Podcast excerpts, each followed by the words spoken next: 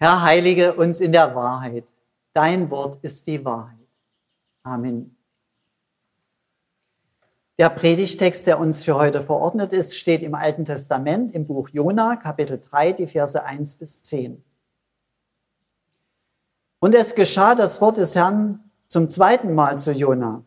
Mach dich auf, geh in die große Stadt Ninive und predige ihr, was ich dir sage. Da machte sich Jona auf und ging nach Ninive, wie der Herr gesagt hatte.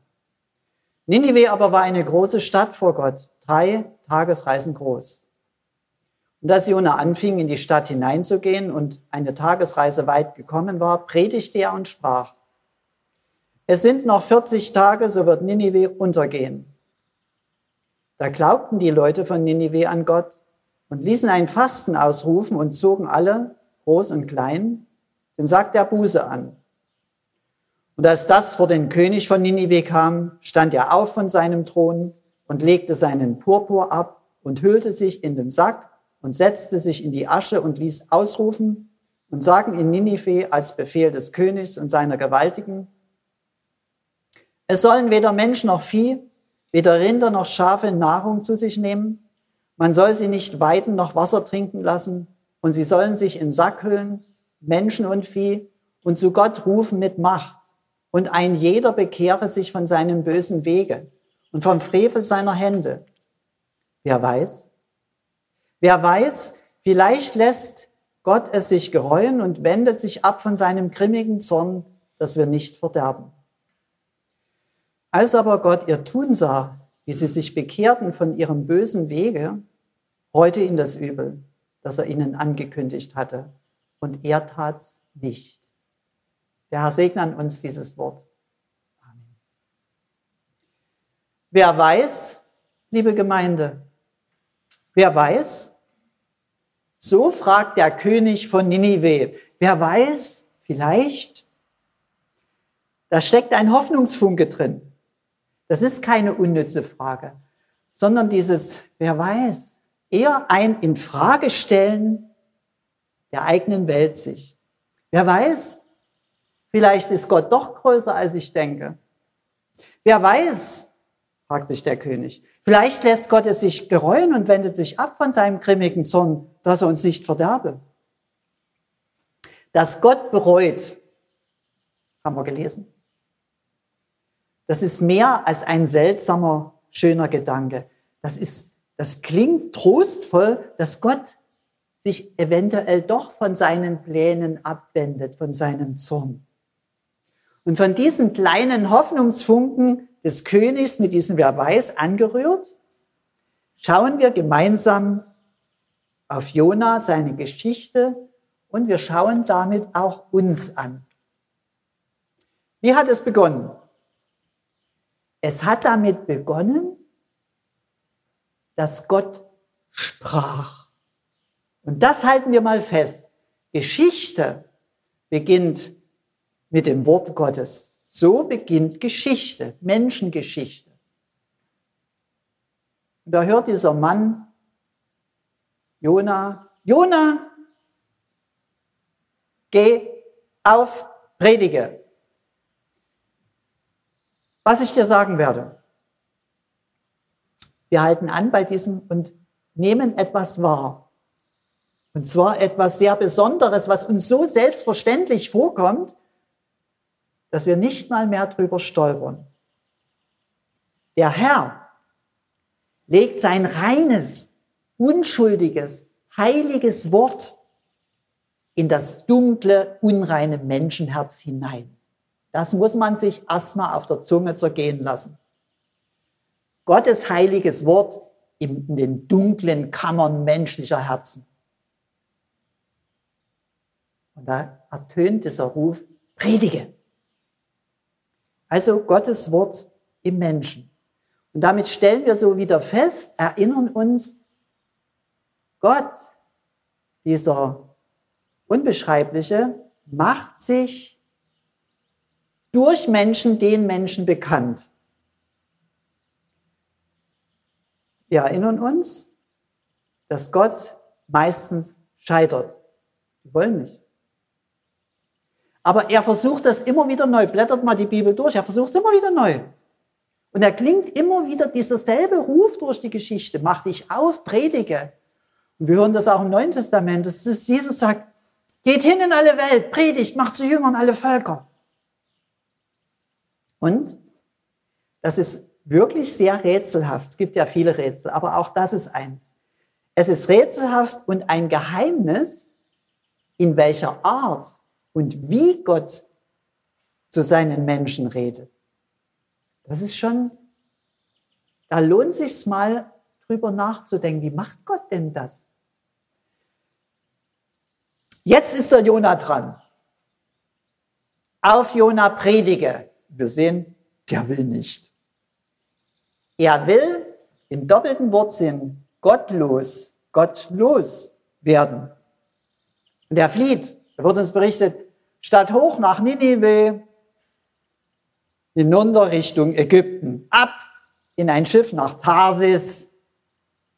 Wir fragen, was wird jetzt? Was wird mit so einem, der nicht macht? Was, was wird jetzt? Wieder diese Frage, wer weiß? Wer weiß, was aus dem wird? Vielleicht. Hm? Da spürt man so in diesem Text, dass Gott seufzt. Puh. Bisschen poetisch ausgedrückt. Durch Gottes Seufzen entsteht ein großer Sturm. Das passiert vor der Geschichte hier vom Predigtext. Und in diesem Sturm wird uns erzählt, Jona kommt darin nicht um, sondern er kommt an. Also, das ist auch, das kann man schon mal für sich festhalten, dass man in den Stürmen des Lebens, wenn Gott sie uns schickt, nicht umkommt, sondern, hm, wer weiß, ankommt. Ja, dann wird uns diese wundersame Geschichte erzählt mit diesem großen Fisch und der Prophet drei Tage im Wanst des Fisches. Und wieder heißt es, da redete Gott, wieder kommt Gottes Wort. Und diesmal auch, wirklich seltsam, zu einem Fisch. Und da wird uns erzählt, weil Gott redet, muss das Meerungeheuer Jona ausspeien. Man könnte so sagen, durch Gottes Reden wird eben Jona nicht verdaut, sondern seine Geschichte geht weiter. Das heißt, wenn Gott redet, geht unsere Geschichte weiter. Sehr schön. Bis dahin. Und da wir eh auf so eine alte Geschichte blicken, schauen wir doch mal von dieser Geschichte auf unsere Geschichte. Und ich meine nicht unsere Lebensgeschichte, sondern unsere Glaubensgeschichte. Wir haben ja zwei Geschichten. Wir schauen auf die Geschichte unserer Kirche, und wir schauen damit auf die Fluchtwege unserer Kirche. Da kennen wir genug. Wir kennen sogar mehr Fluchtwege als Gehorsamswege. Und da, da lernen wir aus der Geschichte der Gläubigen mit ihrem Gott, wenn sich die Kirche wie Jona verhalten hat, dann sind große Stürme über das Schiff, was sich Gemeinde nennt, gegangen. Und man schaut und fragt sich, war die Kirche nicht zu Zeiten fast von der Bildfläche verschwunden? War die Kirche nicht sozusagen im Fischbauch von Gottes Gericht? Ich will damit sagen, es scheint so, als würde Jona mit seiner Person die Kirche und uns abbilden. Es scheint so, wer weiß. Und dann wird uns erzählt, Jona jedenfalls betet und betet, aber er betet, weil die Magensäfte des Fisches brennen. Und da lesen wir eben dieses, da sprach der Herr zu dem Fisch und der spie Jona ans Land. Wir stellen uns das vor. Äußerlich gesehen braucht er neue Sachen und innerlich muss er erstmal sich völlig neu orientieren über das Was, wie, wo und wer. So ist es mit uns und Gott und seinen zurechtbringenden Gerichten. Und jetzt sind wir bei einem weiteren menschlichen Rätsel, das uns diese Geschichte mitgibt. Es ist wirklich sehr rätselhaft, dass Menschen davonlaufen. Also vor Gott davonlaufen. Warum denn? Warum? Wenn wir darauf eine Antwort wissen, wissen wir sehr viel über uns und die Mitmenschen und unseren Glauben. Warum laufen die Menschen vor Gott davon? Was ist denn das? Schaut einfach mal, blättert eure Bibel durch. Ihr trefft überall Menschen, die, die das nicht machen wollen. Ob das nun Mose am Dornbusch ist, sagt, ich mache das nicht. Und die anderen alle. Und was dann Gott machen muss. Die laufen weg. Und wir blättern durch die Psalmen und finden, man weiß es nicht mal, ob es Unwillen oder Angst ist, wie der Psalmbeter im Psalm 139 betet. Boah, wohin soll ich fliehen vor deinem Geist und wohin soll ich wegrennen vor deinem Angesicht? Wohin soll ich denn jetzt noch gehen? Ja, da spürt man das. Ja, was will denn der? Warum will er denn wegrennen? Also in dieser Frage, wohin soll ich gehen vor deinem Geist, hinfliehen? So fragen wirklich die Gläubigen in der Bibel. Und so fragen auch manchmal du und ich. Es wird uns nur nicht so bewusst. Wir wagen es manchmal nicht so bewusst, die Frage zu stellen, dass uns das so schwer wird mit Gott. Die, deshalb ist an der Stelle, wo Jonas so weg will, ist immer die Frage an die Kirche, die Gemeinde und auch den Einzelnen, wo bin ich? Auf der Flucht oder in der Nachfolge? Wo bin ich? Und nun passiert wieder was Schönes, muss man sagen, so, so fast humorvoll. Dem Wegrenner Jona geschieht wundersam, seltsam, erneut Gottes Anrede. Gott sagt nicht nur dann, hau ab. Er sagt, hier steht, und es geschah das Wort des Herrn zum zweiten Mal zu Jona. Das muss man auch erstmal festhalten, dass Gott nicht beleidigt ist. Kann man so. Also das bedeutet etwas Klarer gesagt, dieser Satz bedeutet, Gott lässt nicht ab von den vielen Jonas in seiner Kirche. Und jetzt gucken wir uns den Jona mal weiter an. Warum tut Jona jetzt das, was er tut? Warum macht er das? Aus Angst? Oder Einsicht? Oder Respekt? Oder Dankbarkeit für seine Rettung? Er hört sozusagen, mache dich auf. Geh in die große Stadt Ninive und predige ihr, was ich dir sage. Nun, da machte sich Jona auf und ging hin nach Ninive, wie der Herr gesagt hat. Und da ist die Frage an Jona, sag mal Jona, welcher Art ist dein Gehorsam, dass du jetzt machst, was Gott gesagt hat? Und damit uns die Frage an uns verknüpft, wir müssen uns mal fragen, welcher Art ist unser Gehorsam Gott gegenüber? Angst, Respekt, Einsicht, Dankbarkeit. Die Frage bleibt so offen, wird hier nicht weiter erörtert, aber sie steckt hier drin. Na gut.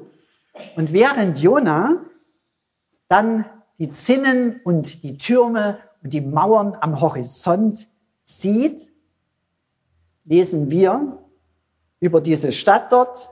Ninive aber war eine große Stadt vor Gott, drei Tagesreisen groß. So. Und da stehen wir ein bisschen an der Seite des Propheten, schauen auf die Riesenstadt in der Abendsonne.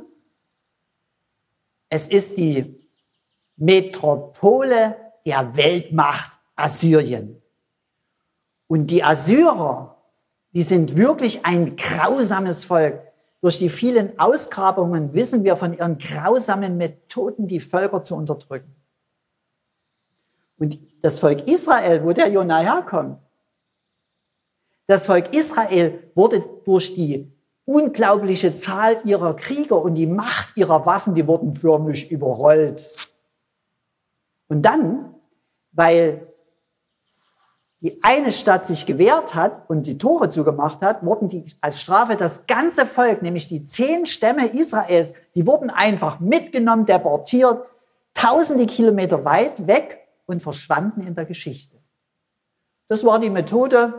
Wenn du einem Volk die Heimat nimmst, brichst du den Willen zum Widerstand. Das wussten die Assyrer. Sagen, wir machen das so. Wir siedeln dort andere an und die nehmen wir dorthin und dann haben wir sie. Die hatten grausame Foltermethoden. Und das Südreich, die haben sich nicht so gewehrt. Die mussten, die litten aber unter, unter der Besatzung extrem. So. Und jetzt betritt Jona, der Israelit, der Hebräer, die Stadt des Erzfeindes, und zwar des Peinigers und Vernichter seines Volkes und auch der Vernichter, nämlich nicht von Gottes Volk. Da habe ich mich gefragt, tja, wie wird der Jona das machen? Geht er beschwingten, beschwingten Schrittes durch die Straßen der Stadt und hat Gedanken an die Rache Gottes, als wir lesen. Als Jona anfing, in die Stadt hineinzugehen und eine Tagesreise weit gekommen war, predigte er. Er sagt, jetzt endlich schlägt Gott mal zu. Jetzt haben sie es. Hätten sie noch nicht. Vielleicht ist an der Stelle der Geschichte so ein endlich. Endlich ist diese Frage, warum lässt Gott das alles zu, beantwortet. Jetzt lässt nämlich das Gott nicht mehr zu. Jetzt handelt Gott. Feuer, Schwefel, Vernichtung über alle Feinde Israels und die Feinde Gottes. Gottes Gericht jetzt. Vielleicht hat Jona auch gedacht, ich kündige denen das an. Ich habe jetzt keine Angst mehr. Schlimmer als im Fischbauch. Sollen sie mich doch töten. Schlimmer als im Fischbauch kann es nicht mehr werden. Und die Assyrer, die einfachen Leute, die Krieger, die Offiziere, der Hofstaat, die Kaufleute, Reichtum in der Stadt. Die Assyrer in Macht und Luxus und vor allen Dingen in dem Siegerbewusstsein. Wir sind die Sieger und unsere Götter sind die Sieger über die anderen. Die Assyrer hören die kürzeste uns überlieferte Predigt. Die kürzeste und die wirksamste. Die Predigt besteht aus einem Satz. Es sind noch 40 Tage, so wird Ninive untergehen. Amen. Zack, dreht er sich rum, geht. Die Wirkung ist gigantisch. Wie ein Lauffeuer eilt dieser eine Satz durch die Winkel, Straßen und Gassen, durch die Häuser. In jedem Haus hört man das Echo. Der Prophet hat gesagt, noch 40 Tage, dann wird Ninive untergehen. Das gibt keinen Zweifel. Das wird geschehen. Ja. Denn wir verdienen, wir bekommen ja, was wir verdienen. Das ist ja ein gerechtes Gericht. Wir bekommen, was wir verdienen. Und da lesen wir hier, da glaubten die Leute in Nineveh an Gott. Und damit ist gemeint, die Leute glauben, dass Gott das nicht nur tun kann, sondern sie glauben daran, dass es tun wird. Und zwar der Predigt wegen. Und da ist das Unwahrscheinliche geschehen. Und das geschieht so bis heute. Daran erinnern wir uns wo von Gott gesendete das Wort der Predigt ausrichten, vollzieht sich das hier beschriebene unerwartete Wunder. Da glaubten die Leute. Was, was passiert? Und hier wird berichtet, es entsteht in kürzester Zeit eine Massenbewegung. Sie fasten, sie tun Buße. Und sogar jetzt der Mächtigste, der König, da steht, und als das vor den König von Ninive kam, stand er auf von seinem Thron, legte seinen Purpur ab, hüllte sich in den Sack und setzte sich in die Asche. Das bedeutet, Asche bedeutet, ich bin nur Staub. Ich bin nichts. Das ist eine Demutshandlung. Und Sack, das war damals sozusagen der Sarg. Die Toten wurden in einen Sack gehüllt. Ich bin schon so gut wie tot und ich bin nur Staub und Asche. Ich, ich erhebe keine Ansprüche mehr. Bitte nur um Gnade. Das ist so Sack und Asche. Der König lässt eine Fastenpflicht ausrufen für Mensch und Tier. Ich habe mal ein bisschen drüber gelesen. Die Religionen früher, die kannten sich ja. Die Priester waren informiert, was haben die Ägypter für eine Religion und diese und die wussten das. Und da kann man sich gut vorstellen, die Priester des Königs, die werden ihm geraten haben, also mit der Gottheit der Hebräer, das zwar so eine Lokalgottheit, aber ähm, mit der ist auch nicht zu spaßen. Ne? Wir haben alte Überlieferungen, die man übrigens auch gefunden hat.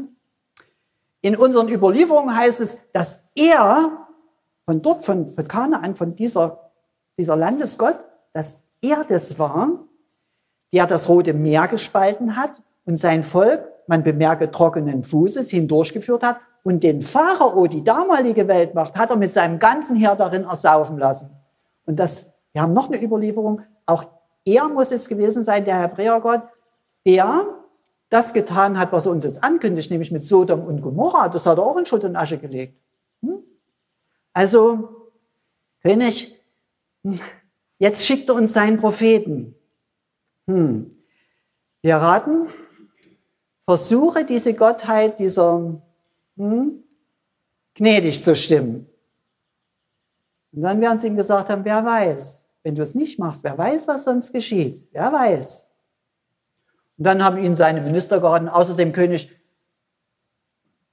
Handel und Wandel sind doch bereits zum Erliegen gekommen. Und da erließ der König diesen Befehl, alle sollen sich in Sack und Asche hüllen, Menschen und Vieh, und ein jeder bekehre sich von seinem bösen Wege und vom Frevel seiner Hände. Wie lange wissen wir nicht, jedenfalls wird berichtet, das gesamte öffentliche Leben stand still. Und das innere Leben kam zum Vorschein. Das hat Zusammenhänge. Wenn das öffentliche Leben stillsteht, kommt das innere Leben zum Vorschein. Und wenn da immer nur Hektik im öffentlichen Leben ist, kann man vom Inneren wenig sehen, nur ahnen. Also das innere Leben kam nach oben, Lug und Trug wurde öffentlich benannt und korrigiert. So.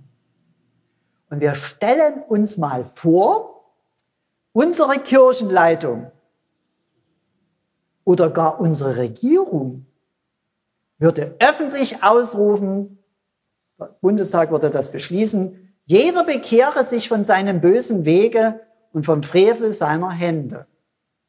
Wir müssten bei sich anfangen, aber würden es auch für andere verbindlich machen. Wir stellen uns einfach mal vor, es würde eine, eine innere, eine innere Erneuerung unseres Volkes geschehen.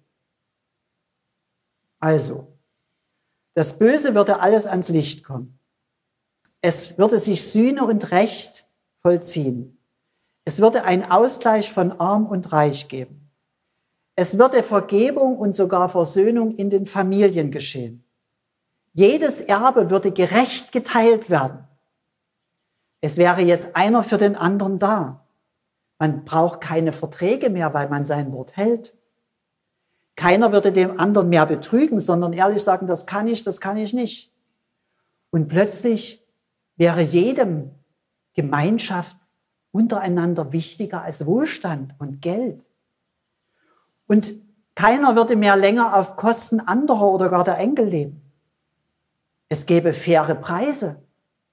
Und es gäbe auch keine öffentlichen Lügen in den Medien mehr. Und die Liste ist noch viel länger, was dann passieren würde durch die innere Erneuerung. Die ist viel länger. Ein jeder bekehre sich, so ließ der König ausrufen. Und dann dieses schöne Wort. Wer weiß, sagt er. Wer weiß, vielleicht lässt Gott es sich gereuen und wendet sich ab von seinem grimmigen Sohn, dass wir nicht verderben. Innere und äußere Neuanfänge vollzogen sich, denn ich lese hier, als aber Gott ihr tun sah, wie sie sich bekehrten. Also es, das ist ein Bericht über ein, eine innere Erneuerung einer Volksgemeinschaft. Als aber Gott ihr tun sah, wie sie sich bekehrten von ihrem bösen Wege, reute ihn das Übel, das er ihnen angekündigt hatte, und er tat's nicht. Wir halten noch was fest. Gott bereut. Das lese ich hier.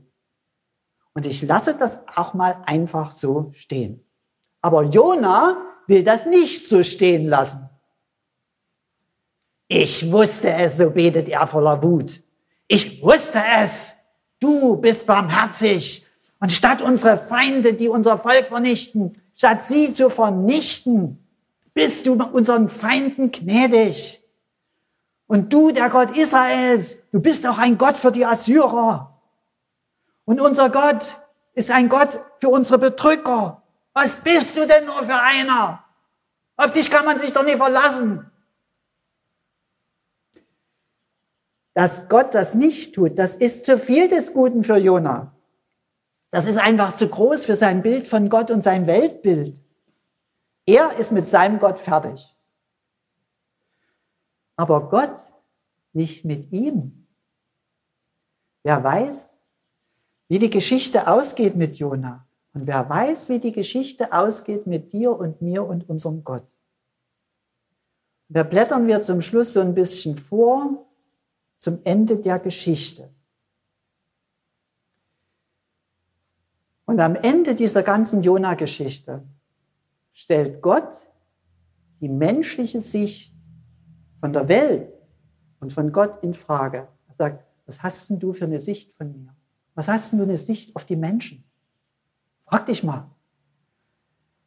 Er sagt zu Jona, sag mal Jona, wenn du so zürnst, zürnst du zurecht? Und Jona sagt, ja, ich zürne zurecht, ich zürne zurecht und zwar bis an mein Lebensende. Und Gott sagt zu ihm, Jona, sollte ich kein Erbarmen haben mit Ninive? Eine so große Stadt, in der mehr als 120.000 Menschen sind, die weder links noch rechts, also gut und böse, die weder links und rechts auseinanderhalten können. Und dann auch die vielen Tiere. Und dann kommt der Clou. Da steht am Ende eines biblischen Buches ein Fragezeichen. Ihr Lieben, dieses Buch endet mit einem Fragezeichen. Dieses Satzzeichen, das, das ist mit das Wichtigste.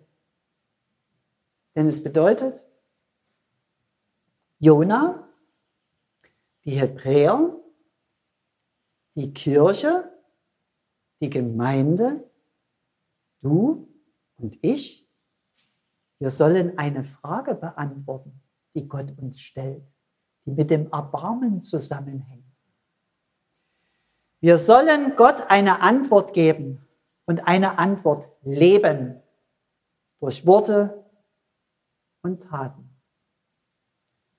Und jetzt noch zurück zu der Frage, ob uns das gelingt. Das Jona-Buch lässt das offen und sagt, wer weiß, vielleicht. Amen.